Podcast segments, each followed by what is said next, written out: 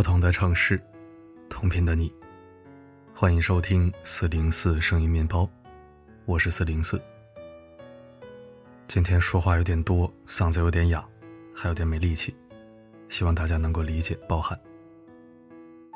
最近一直在跟踪胡谢宇弑母案，这起北大才子锤杀亲生母亲的案件，因为吴谢宇名校身份的光环，作案手段的残忍。潜逃期间的放纵，和落网之后的躲闪，在众说纷纭和过度揣度中，给其血腥悲凉的内核包裹上一层邪恶神秘的外衣。八月二十六日，吴谢宇弑母案在福州中院一审公开宣判。央视社会与法频道播出了吴谢宇弑母案庭审全过程。这是吴谢宇杀害母亲后第一次亲口说出案情，第一次公开露面。吴谢宇对故意杀害母亲、伪造母亲笔迹和口吻，向众多亲友诈骗一百四十多万元拿去赌博嫖娼，在逃亡期间违法购买十多张身份证，躲避公安侦查的一系列犯罪事实，供认不讳。法院认定吴谢宇犯故意杀人罪、诈骗罪、买卖身份证罪，事实清楚，证据完整，数罪并罚，决定对其执行死刑。但吴谢宇的舅舅、姑父等亲属出具谅解书。请求法庭刀下留人。我从头到尾观看了这场庭审，通过五个细节，得出这样一个特别的结论：吴谢宇一直在隐藏真实的作案动机，吴谢宇一直在回避真实的家庭关系，吴谢宇是一个典型且精致的利己主义者。第一个细节，他用尽赞美之词，过度美化母亲。但一个停顿和否定却暴露了他在撒谎。吴谢宇自述，他的作案动机是帮助母亲谢天琴解脱痛苦，但这显然不是他内心最真实的作案动机。因为大量客观证据和事实与他自述动机存在巨大矛盾。第一，从作案手段上，他既然是帮助妈妈解除痛苦，却采用了极其暴力的用哑铃杠持续暴击谢天琴的头部。导致血迹飞溅，场面惨烈，妈妈在痛不欲生中离世。第二，如果仅仅是帮助母亲解脱，杀害母亲后，他为何还要分尸呢？分尸不成，吴谢宇才把尸体用活性炭包裹七十五层，放置于床下。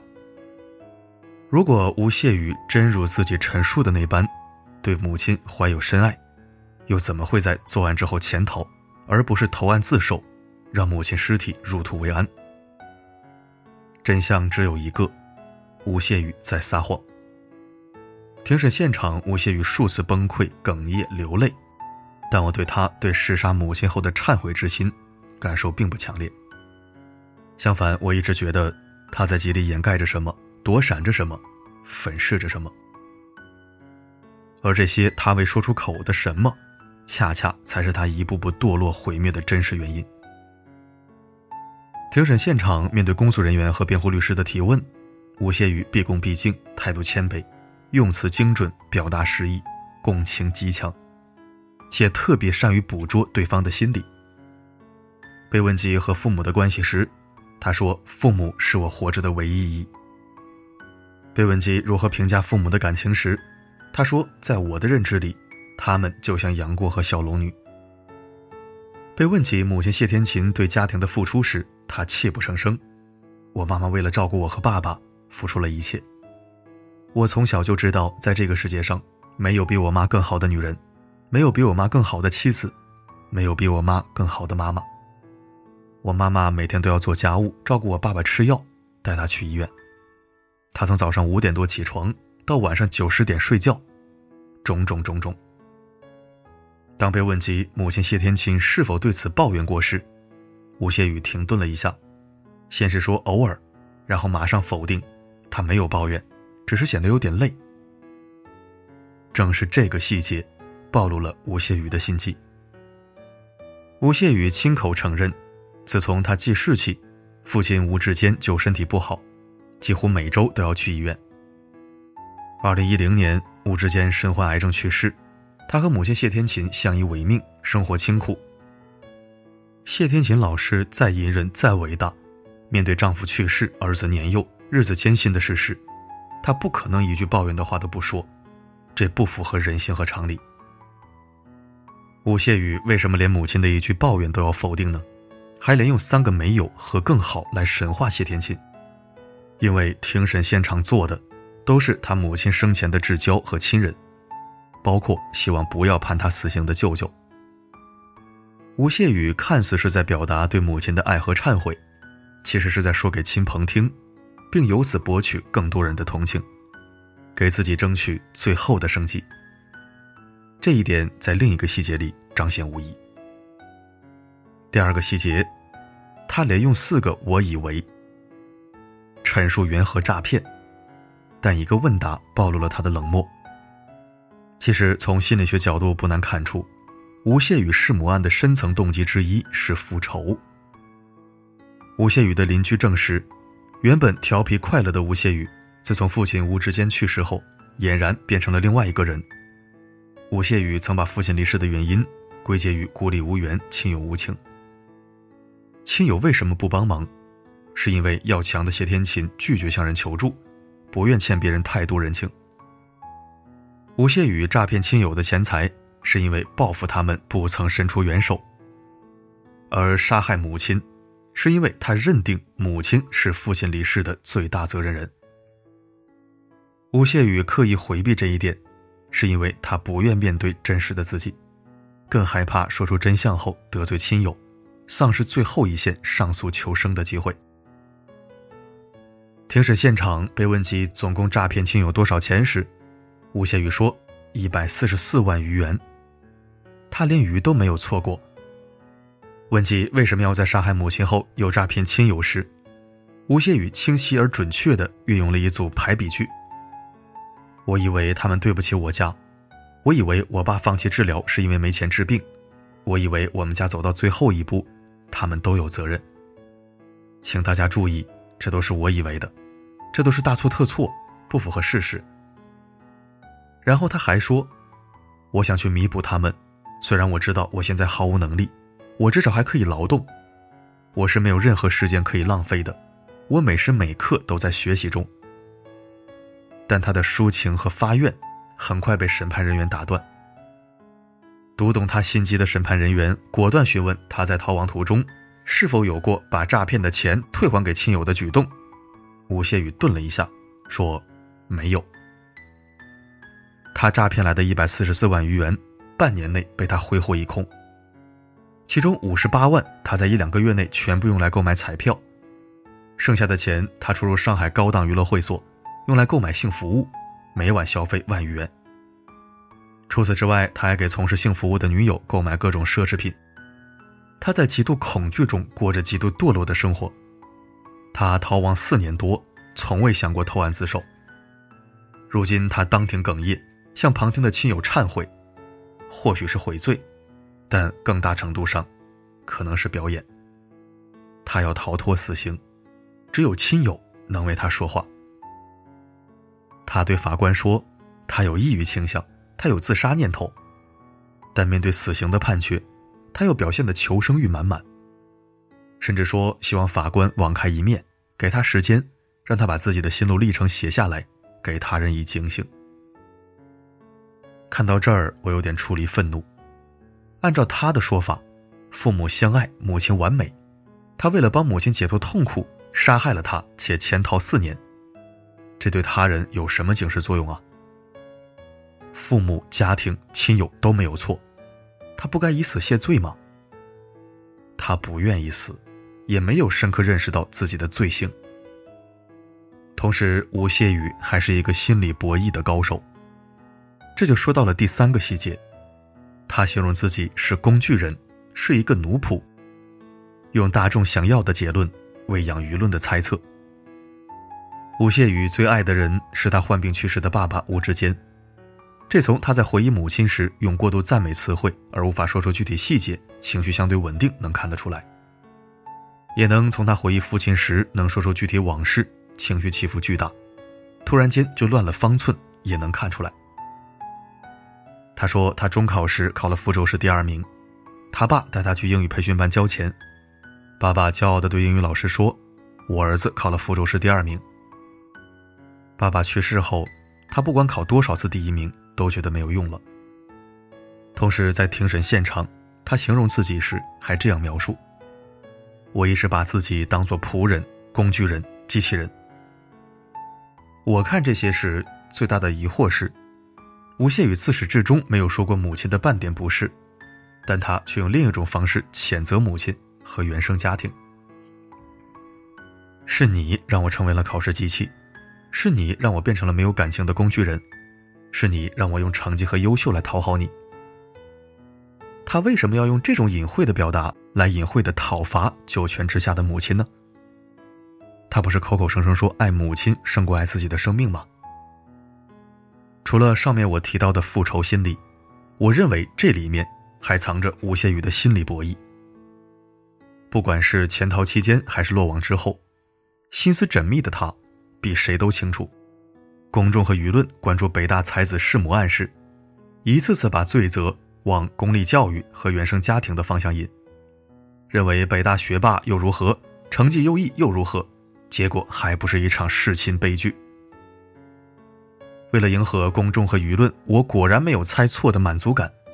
他在庭审现场一直游走这样的良机，过分神化母亲，不说母亲一句不是，刻意贬低自己，张口闭口就是“我一切罪恶的根源，我最可怕的地方在于”。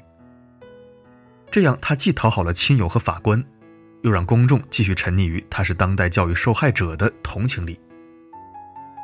逃避、脱罪、博取同情，用试图自圆其说的谎言，雪藏惨案背后真实发生过的罪恶，是吴谢宇在庭审现场让人特别分裂又细思极恐的地方。第四个细节，他把杀害美化成回家，自始至终都不愿直面罪恶，这背后的共生和逃避，或许藏着真正的问题。我注意到吴谢宇提到杀害母亲时，都是说回家。爸爸去世后，他看到母亲那么痛苦，所以想带母亲一起回家。他看到母亲喜欢张国荣，喜欢林黛玉，认定母亲肯定想和张林一样离开人间，所以决定带母亲回家。他到北大读书后，抑郁想到自杀，又怕留下母亲一个人痛苦，所以要和她一起回家。当审判员问他到底有没有过就这些想法和母亲沟通时，他坚定地说：“他认为自己读懂了母亲的心思。”庭审中，吴谢宇多次提到，他认为妈妈的想法和他一样。吴谢宇为什么把弑母称为帮母亲回家呢？公诉人的一句话道出了问题的本质：从杀害母亲到潜逃四年，吴谢宇自始至终都不敢面对自己的罪行。他用各种看似合理实则不通的借口，为自己弑母强行安插理由。他回避的是自己故意杀人的罪行，还有犯罪后一系列疯狂而又罪恶的举动。我想补充的一点是，吴谢宇认为，父亲走后他已经没有了家。吴谢宇把弑母粉饰为回家，认为他的想法就是妈妈的想法。从心理学上来讲，这是一种畸形的共生。他把自己的感受当成母亲的感受，把自己的想法当成母亲的想法，把自己的罪行当成母亲的心愿。这也是为什么吴谢宇杀害母亲后一路潜逃，继续行骗，且直至今日都还不愿意直面罪行的深层原因。他认为自己的杀戮是正当的，他所谓的母亲的痛苦，其实是他自己痛苦的折射。第五个细节，抒情先后两次被打断，他的强烈求生欲是人性的弱点，但是却让人无法原谅。矛盾、分裂、躲闪、逃避、讨好、煽情，聪明中透着心机，共情中又充满虚伪。这是吴谢宇给我的最大感受。在庭审现场，吴谢宇在回答完法官的问题时。试图用诗意而抒情的表达，博得更多共情时，都被果断打断了。他陈述罪行时，也先后数次崩溃哽咽，但审判人员还是提醒他注意情绪，请回答完我的问题。他甚至用“检察官说的非常好”来形容公诉人对他罪行的指控。用“我想你的意思是”来揣度审判长对他的质问。他试图用共情话术，来在法庭上给自己赢得更多印象分。但审判人员还是坚定地站在了事实和证据这一边。吴谢宇弑母案影响极其恶劣，讨论如此广泛，挑战人伦底线，法律必须严惩。尽管吴谢宇的舅舅和姑父希望他能活下来，出具了谅解书，不再追究他借钱的事情，拼尽全力给他争取到最后一线生机。而吴谢宇也有着强烈的求生欲，祈求法律网开一面。但法律界人士普遍认为，即便吴谢宇上诉，改判的可能性也极小。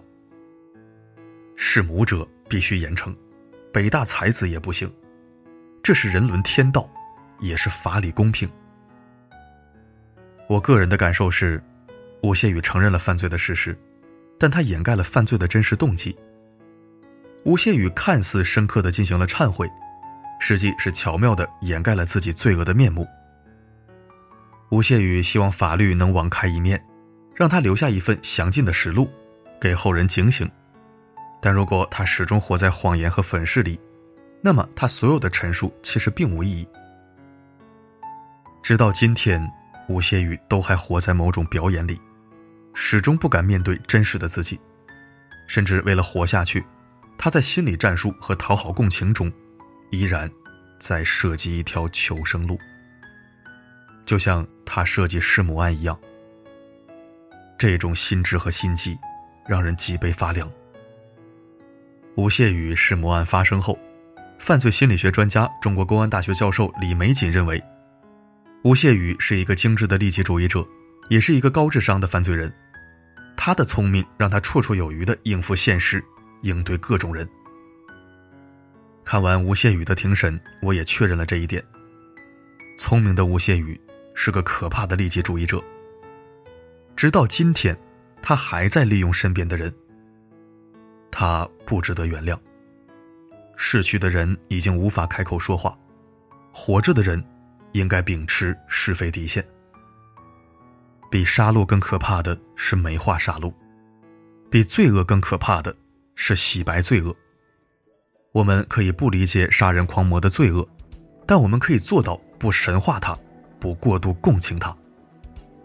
要知道，每个立场背后，都站着亿万平凡父母和稚嫩孩童。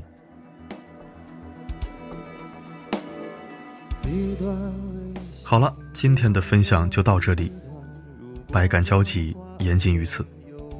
如果您有自己的想法，欢迎在留言板自由表达。我是四零四，不管发生什么，我一直都在。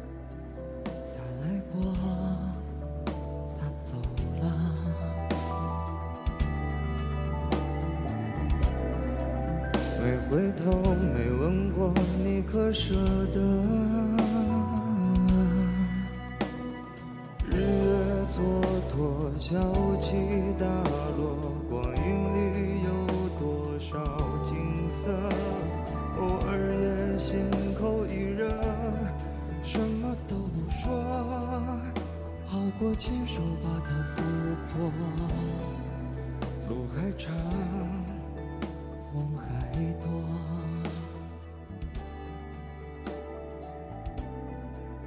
非洲花季片的何止你我？可是我现在依然不太会转弯，虽然孤单的人偶尔也想有个伴。冷风又吹的时候，想说这生活会不会有点难？难道是因为当初有话没讲完，堵在喉咙里，才始终不敢大声喊？算了，别哭。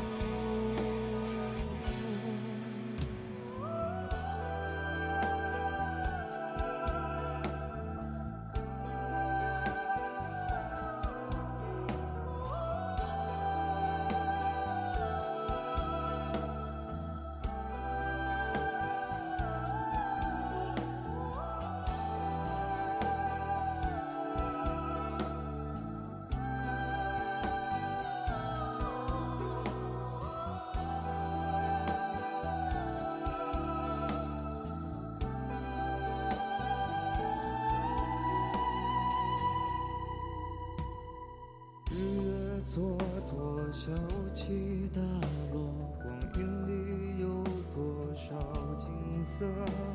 偶尔也心口一热，什么都不说，好过牵手把它撕破。路还长，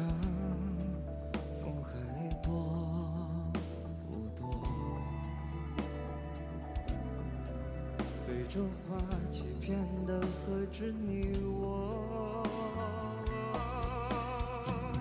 可是我现在依然不太会转弯，虽然孤单的人偶尔也想有个伴。冷风又吹的时候想说，这生活会不会有点难？难道是因为当初有话没讲完？堵在喉咙里，却始终不敢大声喊。算了，别哭。可是我偏偏就是不想要转弯。就算不开灯的房间真的有些暗，夜色又来的时候，想说为什么只留给我一半？为出现的人都伪善，擅长告别，擅长躲闪，擅长分两段，算了。